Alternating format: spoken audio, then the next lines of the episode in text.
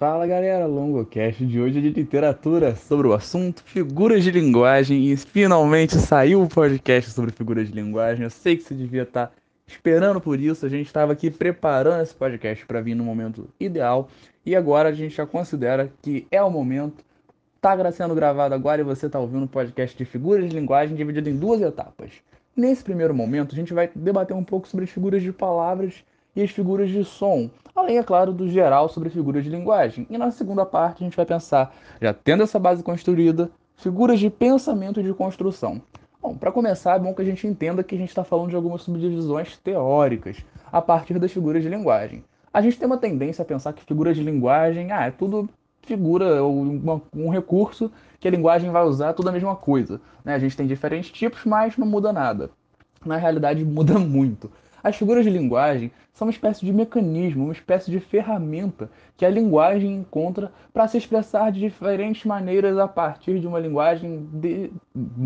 bastante conotativa. E aí a gente já tem que fazer uma pequena diferenciação entre denotação e conotação. Ou seja, o que é a linguagem denotativa e a conotativa. Isso aqui é uma aula do do fundamental de, de, literatura, é o básico da literatura, então é muito importante que essa parte fique bem compreendida. O sentido denotativo vai ser o sentido clássico, o sentido dicionarizado, aquele sentido que se você buscar no dicionário, por exemplo, você encontra. Se você buscar mesa no dicionário, você vai encontrar é, estrutura responsável por ser utilizada para apoiar objetos e servir de apoio a utensílios domésticos. Não faço a menor ideia de qual a definição de mesa no dicionário. Em compensação, se um poeta, se um artista, se quiser utilizar o termo mesa numa de suas obras, de modo a representar a mesa não como sendo uma estrutura física, mas como sendo parte de um cenário, de um ambiente onírico, de um sonho, ele pode fazer isso. Então a mesa que vai estar fugindo do seu sentido dicionarizado, do seu sentido denotativo, vai estar caindo no sentido, no sentido criado, ou seja, no sentido conotativo. Então as figuras de linguagem vão trabalhar muito com esse sentido conotativo das palavras ou ainda da linguagem. É assim, quando a gente fala de figuras de linguagem, é o termo mais genérico para nos referirmos justamente a essas figuras que vão estar atuando de modo geral na linguagem. E é a partir das subdivisões que nós entendemos melhor de que maneira? Afinal, como você pode ter visto já na, na descrição desse podcast, essa primeira parte vai falar das figuras de palavras e de sons. Por que existe essa subdivisão? Porque as, as, figuras de linguagem vão se vão versar, vão se debruçar especificamente em algum aspecto. Por exemplo, as figuras que a gente vai trabalhar hoje vão pensar muito na sonoridade das palavras e nas próprias palavras em si. Olha que bacana. Então, diferentemente de outras figuras que vão ser na próxima parte desse podcast, que vão falar muito sobre, por exemplo, a construção de textos mais poéticos ou o pensamento, algo por trás do pensamento poético daquele texto. Essas figuras vão pensar mais na parte sonora e da escrita em si, né, das palavras, o sentido das próprias palavras. Bom, mas sem muita enrolação, a gente vai começar com exemplos das principais figuras de palavras que a gente encontra caindo nos vestibulares.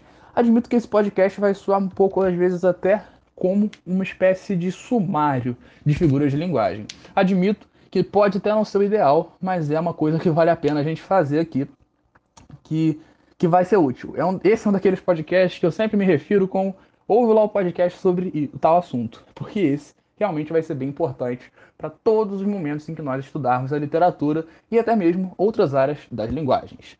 Sem mais enrolação, as figuras de palavras em si são aquelas que vão se pensar no emprego de um determinado termo em um sentido conotativo, não necessariamente no seu sentido original. E a gente já começa logo com as famosas comparação e metáfora. Bom, a comparação é o feijão com arroz, é o basicão, é uma relação de semelhança que se estabelece entre dois termos através de um termo comparativo, ou seja, se eu digo que fulano é como um leão, poxa, eu estou dizendo que o cara se assemelha a um leão. Eu estou dizendo que ele pode ter alguma característica que remeta talvez à ferocidade, talvez o cabelo muito louco por causa do período de quarentena. Nesse sentido, eu posso dizer que realmente eu talvez seja, porque vocês não têm noção do estado que isso está. Mas o, qual é a chave para entender a comparação? Fulano é como um leão. E esse como não tem nada a ver com alimentação, ou ainda com outros sentidos podres que você imaginou aí. Esse como está relacionado justamente à questão comparativa, ou seja, algo é semelhante a outro. É uma relação de semelhança explícita, tá na cara. A pessoa não precisa nem inferir nada do texto, diferentemente da metáfora. E algumas definições vão trazer a metáfora como sendo uma comparação implícita. Mas a gente pode ir além, porque a metáfora vai ser aquela figura de linguagem que você está duas horas pensando na questão, não encontrou nenhuma outra, vai, provavelmente vai ser uma metáfora. É aquela figura de linguagem da, ah, não sei qual é, é metáfora. Brincadeiras à parte, a metáfora vai ser, de modo geral, de modo mais simples, uma comparação implícita. Mas a gente pode definir metáfora como sendo uma associação subjetiva e abstrata de ideias. Ou seja, a partir do que se estabelece uma metáfora? A partir, sim, de uma comparação implícita, mas a partir dessa comparação, dessa associação que não necessariamente vai ser algo claro, que vai ser algo muito óbvio dentro do seu texto. É... A liberdade é uma ave. Uou, eu não estou dizendo que a liberdade parece uma ave, eu estou dizendo que a liberdade é uma ave. Uau, isso não pode soar estranho, isso não pode soar talvez até como uma espécie de personificação. A gente vai falar de personificação lá no final de figuras de pensamento, que é assunto para outra hora. Mas enfim, quando a gente pensa nisso, a gente está dizendo não, a gente está dizendo que é, a liberdade é em si um pássaro. A gente sabe que a liberdade e um pássaro não são a mesma coisa, afinal, como diz o meu tio sabiamente, né? Se fosse a mesma coisa, tinha o mesmo nome. e nessa hora faz todo sentido. A gente percebe que isso de fato não é o que acontece, mas você está fazendo uma espécie de comparação aí. Não está explícito, porque você não tem um termo que diga a, a liberdade é como um pássaro. Não, então isso é uma metáfora. E a metáfora vai estar presente em muitos, muitos, muitos, muitos, muitos textos, textos poéticos. Aliás, textos literários vão ter como característica fundamental ter recursos literários que contribuam para a sua construção. E entre esses recursos, um dos principais é, são as figuras de linguagem. Bom, para a gente poder avançando, a gente pensa logo na metonímia. E a metonímia é, às vezes, alvo de confusão, mas é uma das coisas mais tranquilas em relação a figuras de linguagem que a gente encontra, e talvez até mais corriqueiras. A metonímia é o emprego de uma palavra por outra com base em uma relação de dependência. E a gente vai ver que tem muitos casos assim específicos, a parte pelo todo, o conteúdo pelo continente. Mas isso daí são subdivisões que para nós meros mortais não linguistas e a gente né, assim, de modo geral, acaba se enquadrando nesse grupo, a gente não vai se preocupar tanto com esses detalhes, a não ser que você vai fazer uma específica de uma UERJ da vida de português. Aí é bacana que você dê uma olhada em relação a isso, mas eu passaria tempo demais falando da metonímia se eu fosse me aprofundar nesses assuntos. Então, em linhas gerais, quando a gente fala, por exemplo, conteúdo pelo continente, eu tomei um copo d'água. Pô, como é que eu tomei um copo d'água? O copo não é de vidro, por exemplo, ou de plástico. Eu derreti o vidro e tomei o vidro líquido. Meu Deus, imagina o que vai acontecer quando esse, quando esse vidro líquido chegar no meu estômago. Meu irmão vai fazer um estrago desgraçado lá embaixo. Mas, não, tô falando que eu bebi a água que estava no copo. Então por que eu falei que eu tomei um copo d'água? Não faz sentido. Concordo, concordo com você, meu amigo, minha amiga. Em compensação, por isso que é uma figura de linguagem, porque é um recurso meio que poético, digamos assim. Você não tomou o copo, você tomou o conteúdo. É o conteúdo pelo continente, ou seja, o que contém. Só isso. Viu como é que a metonímia é simples? Há uma pequena subdivisão dentro da metonímia que também se chama sinedo, que essa é mais incomum. Por exemplo, ela está relacionada a uma relação de inclusão, ou seja, se eu falar, por exemplo, ah, nessa fazenda há 100 cabeças de gado. Nossa, que massacre bovino que foi, hein? Sem cabeças e o resto. Não, o resto também tá lá, ué, gente. Bom, isso daí é uma espécie de metonímia. Na realidade, a sinédoque é uma metonímia. É uma subdivisão que vai ter essa característica específica. Não deve cair isso não, te digo com tranquilidade. Enfim, isso aí a gente já está encerrando, chegando perto do fim das figuras de palavra. Eu te disse que seria bem tranquilo mas a gente não poderia deixar de falar da catacrese. A catacrese, esse nome mais esquisitinho aí, vai, é um nome que realmente traz uma noção meio esquisita. Catacrese, o que isso quer dizer? É algo realmente esquisito. Bom, não é a definição. A definição de catacrese seria uma metáfora de uso corrente, ou seja, uma metáfora comum, uma, uma metáfora menos poética, digamos assim. Longo, o que, que seria uma metáfora menos poética? Eu não sei. Só, só, só espera um segundo. Tem um negócio preso aqui no, no céu da minha boca. Pera, céu da boca? Por que diabo chamar de céu da boca essa parte que tá aqui na parte superior da minha boca? Ah, tá na parte superior, chama de céu da boca mesmo. Ai, eu não entendo isso. Ai, peça um segundo que a batata da minha perna tá dormente aqui. Eu tô batata da. Mas, como assim batata da perna? Eu sou lá uma leguminosa para ter? Não, não sou uma leguminosa. Bom, eu espero que eu não seja. se eu fosse, pelo menos eu teria bactéria X-óbvio aqui fazendo a fixação do nitrogênio. Infelizmente eu não possuo. Imagina que louco. Caraca, ia ser muito maneiro. Enfim. O que, que eu tô querendo dizer com isso tudo? A catacrese é uma metáfora que a gente usa tanto que, que, não, que meio que perde o sentido. A gente nem se toca. Quando eu apoio aqui assim, que você não tá vendo, mas eu acabo de apoiar, finge que eu apoiei, tá? No braço de alguma cadeira. Pô, é o braço da cadeira? A cadeira é uma pessoa, uma pessoa com braço? Não, a cadeira não tem um braço. Mas a gente usa, é uma metáfora de um uso mais corrente. Né? Então, a gente considera isso uma catacrese. Sim, é uma figura de linguagem, mas é bem menos poética do que a gente está acostumado a ver nas figuras de linguagem. Bom, a uma das minhas favoritas agora, a famosa sinestesia. Eu sou apaixonado, amo, amo. Não, sabe o que é amor? Amo a sinestesia. Nossa, é fantástica, para mim, uma das favoritas, uma das minhas favoritas mesmo. É a mistura numa mesma expressão de sensações percebidas por sentidos diferentes. Sinestesia, você pensa em sensações.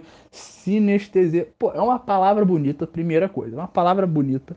E é uma figura de linguagem fantástica. O, o doce aroma de ter, de, de ter o vestido verde. Pô, o vestido verde vai ter um aroma que é doce. Tipo, não faz sentido. Doce é uma característica do paladar. Aroma é uma característica olfativa. Verde é uma cor. Meu irmão, que tá a ver uma coisa com a outra? É a sinestesia, é a beleza por trás do negócio. Ok, dei um exemplo péssimo, um exemplo muito bosta. Para uma das figuras das linguagens que é assim, daquelas mais bonitas de todas. Em compensação, sinceramente, vai por mim, essa figura de linguagem é fantástica, ela vai estar muito presente em diversas escolas literárias que vão recorrer a determinadas, a determinados pensamentos mais relacionados a essa observação sabe, ampla dos sens das sensações, dos sentimentos, do subjetivo, sabe, daquele negócio pessoal mesmo, isso aí. Essa figura de linguagem vai estar muito comum do romantismo ao simbolismo, por exemplo. Então a gente percebe essas características aí muito interessantes da sinestesia. Quer um macete para decorar? É o oposto de anestesia. Anestesia. O que, que acontece com a pessoa anestesiada? Não sente nada. O braço, ó, capotou. Não sente nada. A sinestesia é o oposto, é a mistureba de tudo lá. Pegou uma sensação, pegou outra sensação, misturou tudo. Caldeirão do Hulk. Depois a gente vai ter o que? A perífrase. A perífrase, peri, perífrase é uma das figuras de linguagem, de fato, também daquelas mais cobradas. A perífrase né, é muito importante. E quando a gente fala de perífrase, a gente pensa logo num tal de um apelido. Por que, a gente vai pensar em apelido? Porque vai ser basicamente a substituição de um nome próprio por uma característica. Então, isso é a perífrase. Agora, vai ter uma outra figura que vai ser a antonomásia. E o que, que são essas duas figuras de linguagem? São figuras que vão pensar justamente o que? Essa substituição. Por exemplo, se eu falar, eu li um livro do Bruxo do Cosme Velho. O Bruxo do Cosme Velho. Longo, qual é o nome desse autor que eu não faço ideia, que eu não conheço esse irmão não? Você com certeza conhece Machado de Assis. Você só não deve ter associado a perífrase à pessoa. Ou seja, essa é aí uma boa expressão para a gente pegar a compreensão do conceito de perífrase. Há sites que vão dizer que há uma diferença entre antonomásia e perífrase. Há fontes que vão dizer que não. Alguns, algumas dessas fontes vão dizer que a perífrase se relaciona a nomes não relacionados a pessoas. E a antonomásia, você pensa em Antônio para decorar, está falando da pessoa. Ou seja, o poeta dos escravos, Castro Alves, a dama de ferro, Margaret Thatcher, aquela lá loucona do neoliberalismo na Inglaterra, mulher muito doida. A perífrase se aplicaria mais a lugares e a coisas.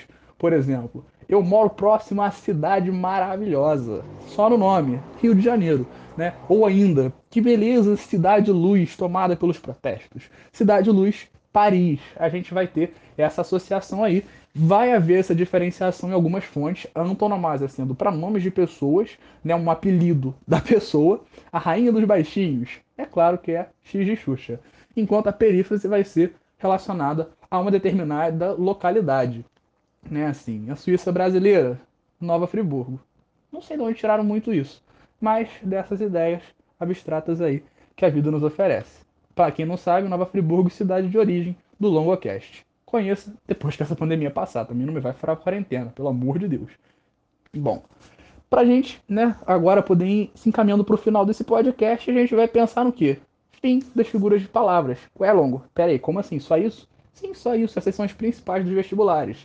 Retomando os nomes principais. Comparação e metáfora relação de semelhança, metáfora sem uma explicitação dessa semelhança, é como se uma coisa fosse a outra, você tem uma associação mais subjetiva e abstrata dentro dessas ideias.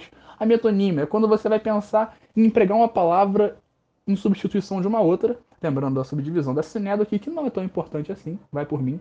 A catacrese, essa é metáfora mais recorrente, menos né, utilizada, né, batata da perna, enfim.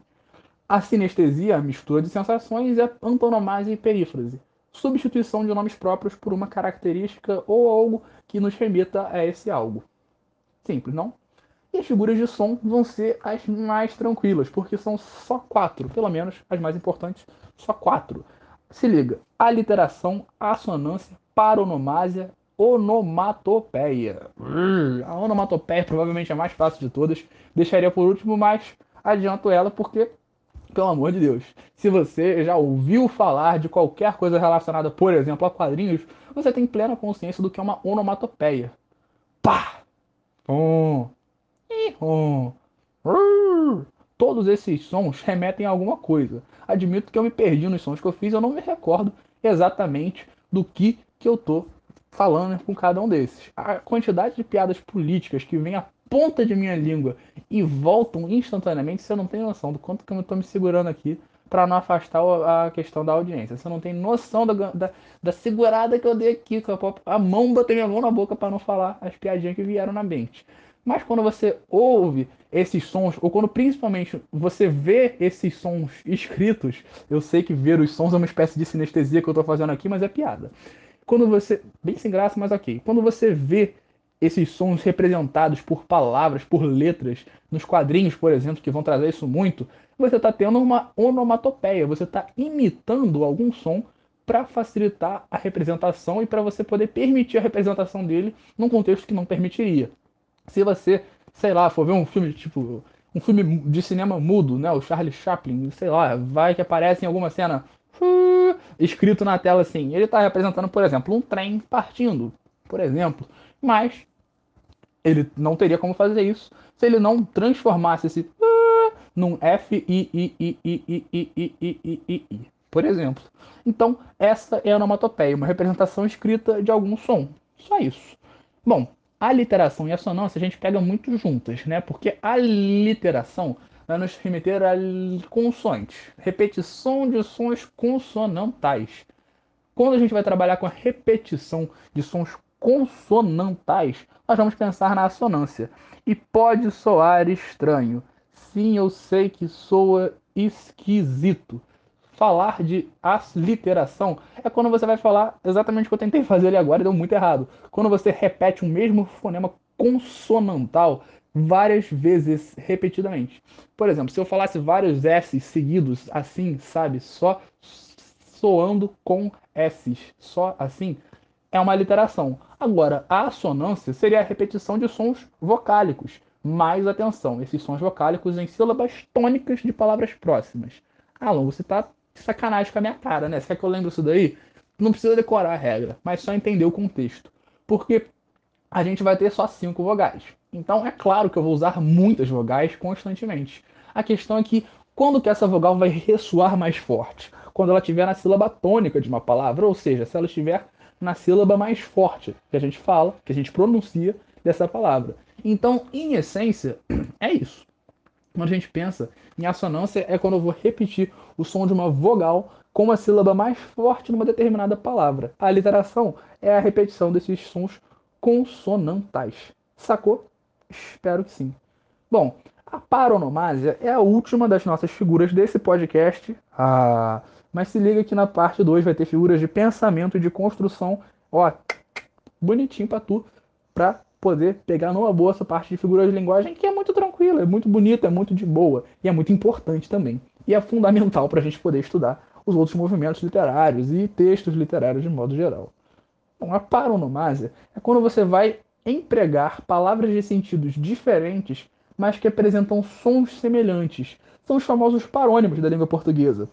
Não sei se você lembra de estudar parônimos, mas quando a gente estuda parônimos, é justamente o estudo de que palavras parecidas, mas que têm sentidos distintos. Ratificar e retificar. Retificar, corrigir. Ratificar, confirmar. Ratificar e retificar são palavras parecidas, mas têm sentidos bem diferentes. Parecidas, são paronomasia. No caso, são parônimas. E, quando utilizadas num texto literário, com um propósito, é claro, vão configurar uma paronomásia. Longo, mas por que a paronomásia é uma figura de som? Porque as palavras soam parecidas. Olha que bonito, olha que tranquilo, é muito bom. Estudar figuras de linguagem é uma parada fantástica, é sinistro de bom, muito show mesmo. Então eu espero que você tenha curtido esse podcast e que na próxima parte você consiga pegar o resto dessas figuras de linguagem. Pretendo futuramente estar disponibilizando aí pelas redes do LongoCast a base daqui de alguma maneira gráfica para você poder também acompanhar. Mas de qualquer modo eu espero que você tenha anotado porque são diquinhas bem valiosas. Bom, espero você. Qualquer dúvida é só encontrar, é só, é só encontrar, é só entrar em contato. Muito obrigado e até a próxima. Valeu!